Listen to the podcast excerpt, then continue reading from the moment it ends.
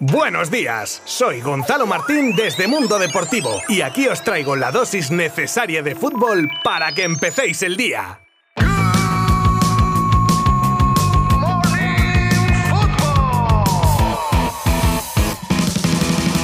Comenzamos el Good Morning Football de hoy con una extraordinaria noticia y que además influye en el partido más grande de todos los grandes, como es el clásico Barça-Madrid, el cual ya se está acercando cada vez más. Y es que si en la mayoría del territorio nacional se había recuperado el aforo completo en los estadios, en Cataluña se ha anunciado para el viernes, en palabras de Pere Aragonés, presidente de la Generalitat, se recupera el 100% de aforo en actividades deportivas al aire libre, eventos culturales, hostelería, etc. Siempre claro está, con el uso obligatorio de la mascarilla, para poder disfrutar de los partidos del Barça frente a Valencia, Dinamo de Kiev y Real Madrid, que son los próximos en el calendario, ya con todo el aforo disponible y eso no tiene precio. A ver si el apoyo de la afición le da ese punto extra del que están tan necesitados los de Kuman.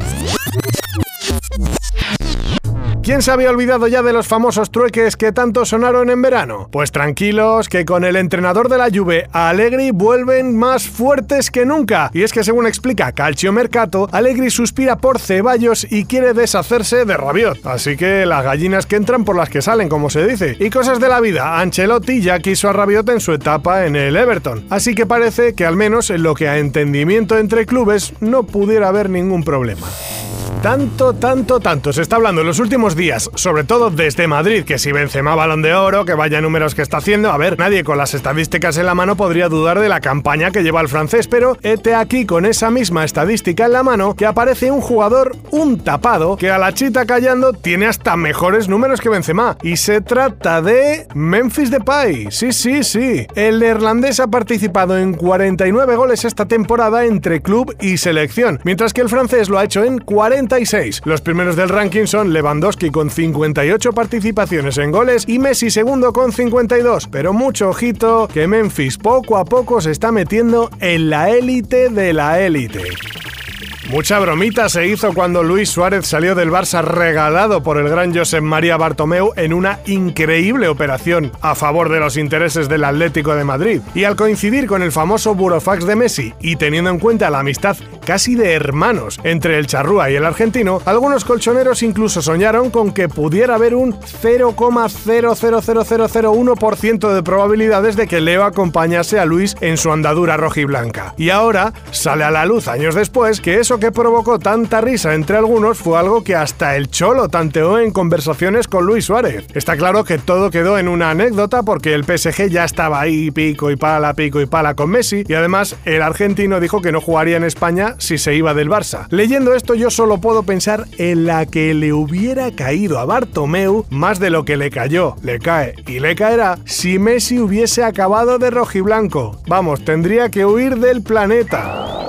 El otro día ya os presenté al nuevo equipo más rico del mundo, el Newcastle, y poco han tardado en salir nombres de futuribles para el nuevo proyecto de las Urracas. Y es que según Tuto Sport, el club inglés podría disponer de 250 millones para fichar en los próximos tres años. Y claro, como la información viene de Italia, quien parte reparte se lleva la mejor parte y cuentan que una de las prioridades de los ingleses sería reforzarse con Matis de Ligt y Chiesa de la Juve. Pero claro, ahí todavía hay pasta para gastar y ya suenan nombres como Aaron Ramsey, De Brig, Brozovic, Kessie, incluso el de Felipe Coutinho.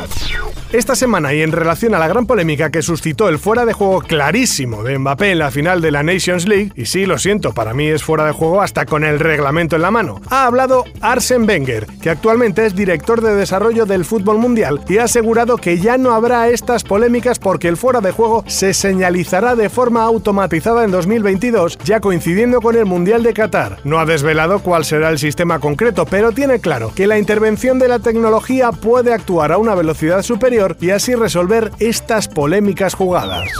Y terminamos con nuevo adelanto de las palabras de Neymar en su documental para Dazón. Y si el otro día os contaba su idea de que el Mundial de Qatar fuera el último de su carrera, ahora nos avanzan al brasileño contando una de las experiencias más traumáticas de su carrera, como fue lo que ocurrió en el partido que la Canariña jugaba ante Colombia en 2014 y en el que recibía una entrada brutal con la rodilla en la espalda que según los médicos dos centímetros más abajo y le habría dejado sin poder andar el resto de su vida. Neymar detalla cómo Marcelo le intentaba levantar del suelo y no sentía las piernas, al igual que ya en la enfermería, donde rompió a llorar al no sentir ni los pies. A ver, ya toro pasado todos respiramos por poder seguir disfrutando del brasileño en los terrenos de juego, pero sin duda una experiencia muy dura la que debió de pasar el pobre de Neymar.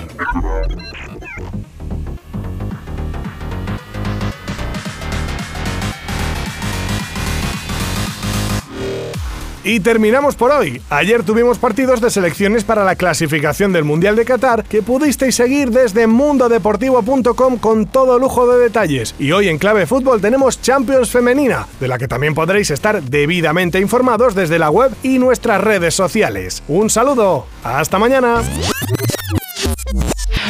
Mundo Deportivo te ha ofrecido Good Morning Football, la dosis necesaria de fútbol para comenzar el día.